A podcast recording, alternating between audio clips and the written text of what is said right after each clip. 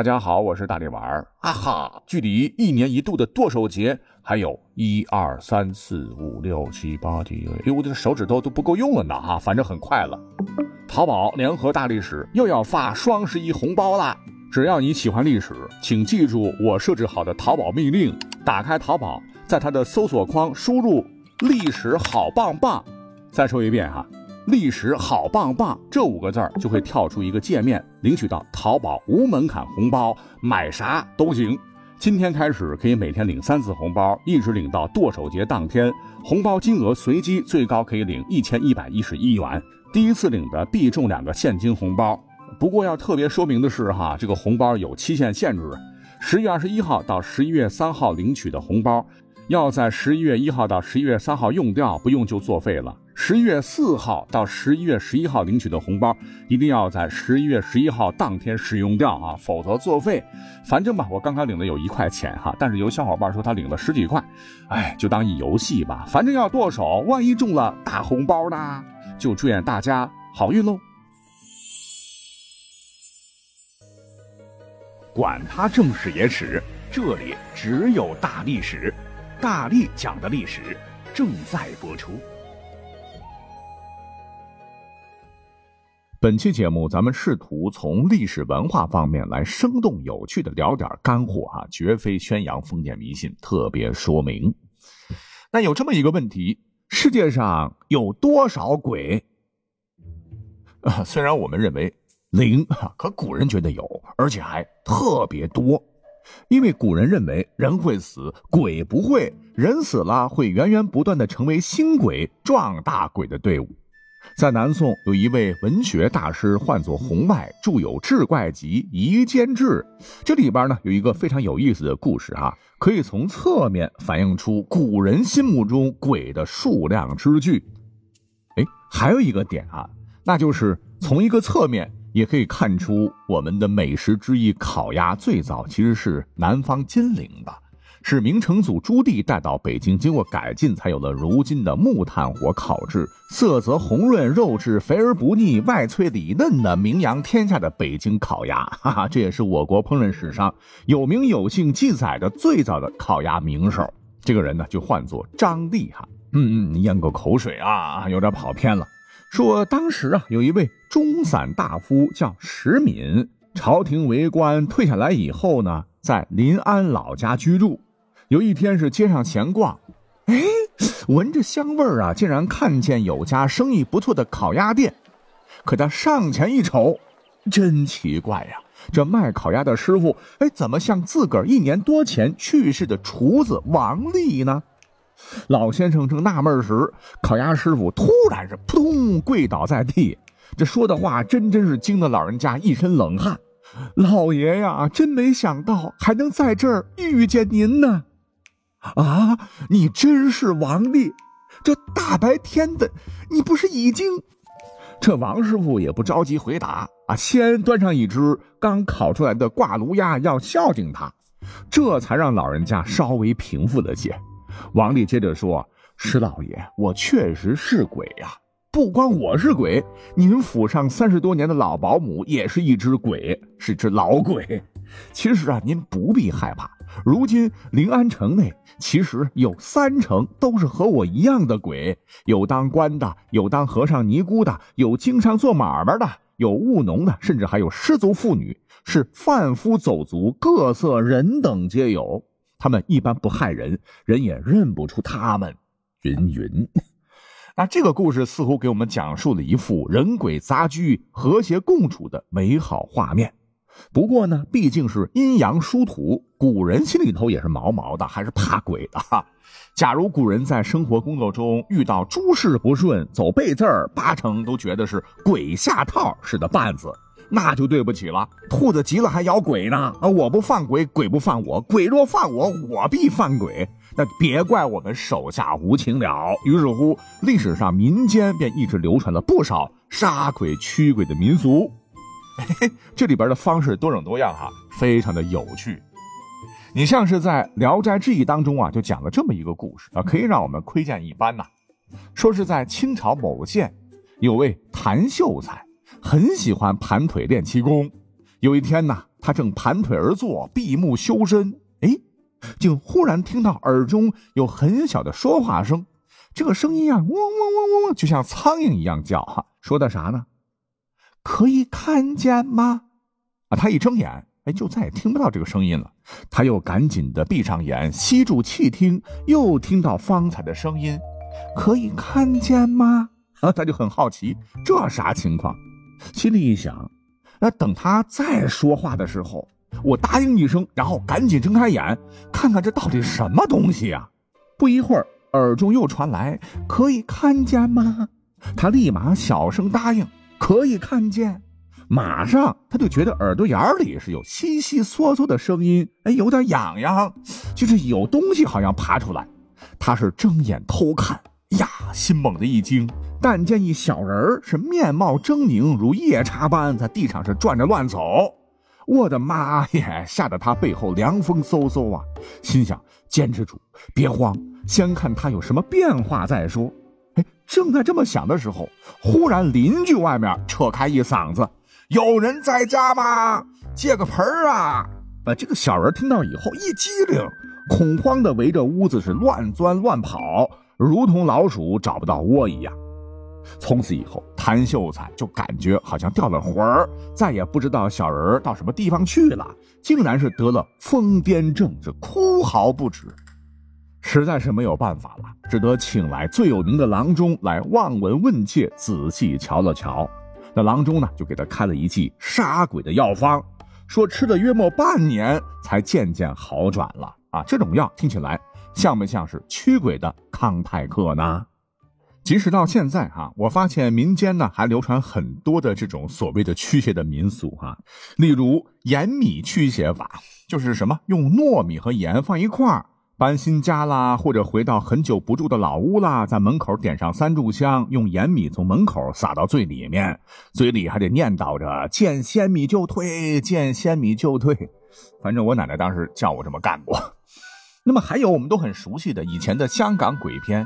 林正英大战僵尸鬼，一看啊不吃个了，情急之下，哇啦啦念咒语哈，便放大招，咔哧一口咬破中指，以血来加持桃木剑，或者是画张灵符往鬼身上一砍一掷一丢，打得鬼吱哇乱叫啊，往往能够反败为胜耳。再如呢，我们经常被《盗墓笔记》等这样的小说洗脑了无数次的哈。夏目必备神器，那就是黑驴蹄子啊！据说这玩意儿能识别不干净的东西不说，关键时刻可以用来保命。云云，反正啊是用镜子、用剪刀、用红绳、用咒语、用玉、用鸡头、用放鞭炮，道具多了去了。可是呢，刚讲的这些，在古人的头脑中，嗯，大体上就算是野路子，算是偏方吧。在他们心目中，要真能事半功倍，去除了根儿。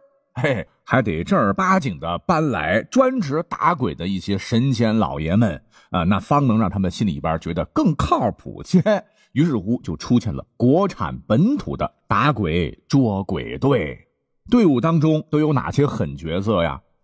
首先登场的乃是历史最悠久的一位大神，他唤作穷奇。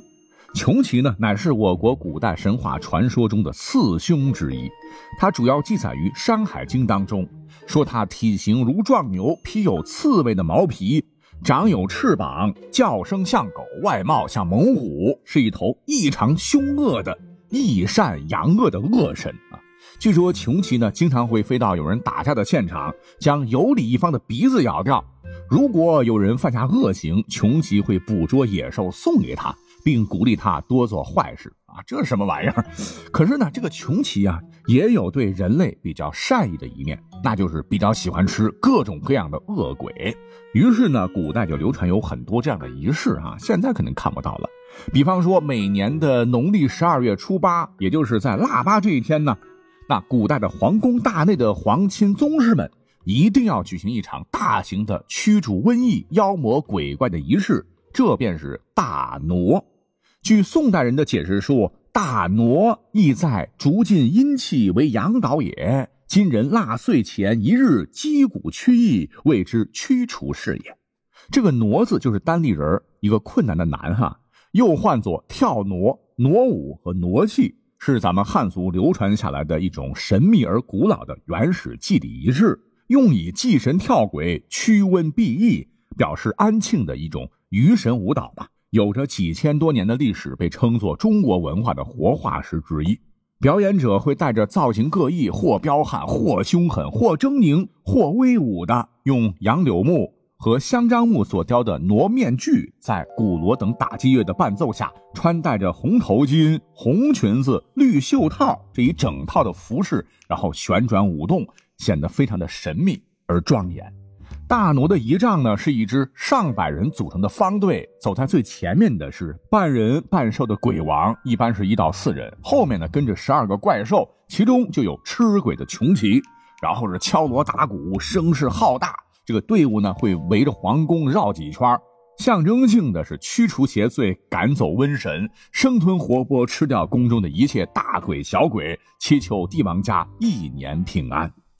在古代，帝王家安则国家安，百姓安嘛。受此影响啊，民间也逐步有了一些规模很小的小傩。呃，当然现在这些历史遗存已经看不到了哈。可是呢，你看家家户户啊，依然还保留着什么小年扫尘土、剪窗花、沐浴更衣、打发灶王爷上天言好事等等这些啊，都是最早从宫中大傩流传至民间简化而来的小傩的习俗。除了穷奇打鬼大队，还有一位久远的大咖，唤作方相氏。方就是正方的方，相就是相面的那个相啊。他最早呢是出自于《周礼·下官》当中，也是一位曲意辟邪的头部战将。曾经的哈书中有云：方相氏掌蒙熊皮，黄金四目，是玄翼猪肠，直葛羊盾。从这段描述当中可以知晓，啊，以前老是觉得二郎神、三目的马王爷眼睛都够多的了啊，没想到人家人面兽身、面目狰狞不说，竟然还拥有四只眼睛啊，个个能射出金光，斩妖除魔。比起后世《西游记》里的孙悟空，他应该才是中国历史上最早拥有火眼金睛的大神。就凭他四目射出金光的杀伤力。就让我深刻怀疑，美国的那个祖国人是不是也抄袭了咱们方向式的必杀技？据记载，在古代丧葬的时候呢，古人呢也会搞搞挪面仪式，让方向氏为首，率领众神兽在墓地驱赶一种叫做吃人肝脑的木石之怪方良。方良他长什么样啊？据《淮南王》说，其状如三岁小孩，浑身赤黑色，红色的眼睛，长发。尖长的耳朵啊，这种恶鬼呢，又被叫做魑魅魍魉中的魍魉。方香氏逮住他们，就毫不留情的开肠破肚，一口一个嚼吧嚼吧，吃的魍魉会形神俱灭，以保护死者的灵魂不受到其干扰。这两位都是很早以前的神器。那随着时代发展，从哲学上讲啊，物质世界诞生于人类的机体。精神世界诞生出人类的意识，啊，意识反作用于物质。那随着古人们对于这个世界有着越来越多五彩斑斓的客观改造，也就自然而然的在脑海当中构建了越来越多形形色色的鬼，什么色鬼、烟鬼、酒鬼、赌鬼什么的。这民间老百姓就觉得，哎呀，看样子要保一家平安，还得再开发出一些捉鬼驱鬼的大神才行啊。于是乎。神书玉律也加入到了捉鬼大队的行列当中。神书玉律啊，以前怎么读成神荼玉垒？他们很长时间呢都是捉鬼驱鬼的中流砥柱了。那么在一些上古神话当中说，这个神书啊，乃是一位身披斑斓战甲、面容威严、姿态神武、手执金色战戟的大神，而玉律则一袭黑色战袍。神情显得是悠然自适啊，两手并无神兵利器，只是探出一掌，轻抚着坐立在身旁的金眼白虎，是专门扬善治恶鬼，替百姓消灾免祸。据考证，从汉代开始，慢慢的这两位还成了家家户户大门过年所贴的门神衣带，以防止鬼怪骚扰，保护家庭平安。在唐宋时期。门神呢，又经历了一次大规模的更新迭代啊，出现了著名的捉鬼之神钟馗是也。哎，这绝对是捉鬼大队中最久负盛名的成员，其形象也是最深入人心。面貌是威武严厉，长得是豹头环眼、铁面虬髯，身穿大红官服，是足蹬皂靴，经常能够在各种影视作品甚至是绘画作品当中。看到他手持利剑，脚下踩着一个小鬼，做刺杀状 pose 这样一种形象吧，唤作钟馗斩鬼。跟上述几位前辈不同啊，钟馗虽然说一时半会儿说不清楚，但是他在历史上应该是有原型人物的。总之，钟馗当了门神啊，那为了满足人们更加多元化的驱邪避凶之需要。古人们又接二连三地将更多的啊历史上真实存在的人物，什么孙膑、庞涓、白起、李牧、扶苏、蒙恬、赵云和马超、魏征、徐茂公、秦琼、尉迟敬德、岳飞和温琼、包公和文天祥等等，也加入到了门神的队伍当中。但是他们比起钟馗，都是被动的驱鬼，远远算不上能捉鬼啊，所以咱们就不多说了。那提到这儿，哎，和钟馗好同事的。牛头马面啦，黑白无常了，也算是汉族民间传统文化中的神奇哈，也是最著名的捉鬼能手。据考证，原本牛头他就不是中国人，而是来自于印度神话，说是在世时不孝顺父母的，死后堕入地狱，被罚为牛头人身的鬼。传入中国之后，咱们不讲究对称嘛哈，不能让牛头鬼太孤单，这边呢就安排了马面人。再后来，牛头马面又成为阴间最低等的鬼族，干着类似于呃这个监狱警察的工作吧。而黑白无常似乎地位会更高一些哈，手中的勾魂锁、生死簿都来自于阎王所赐啊，代表阎罗是拘留游魂。那同样都是捉鬼，我相信很多人都特别想知道哈，这三组人马在小队里边到底谁捉鬼实力最强呢？也就是说法力最高、地位最高呢？答案很简单，一定是钟馗啊！因为钟馗有唐明皇当时的加持，神格历史上一直被抬高。那么到了明朝时期呢，他已经被皇帝敕封为伏魔大将军，与关羽、真武大帝一起成为中国神话中三位顶级伏魔帝君。阎王爷碰到他都得爱三分呐。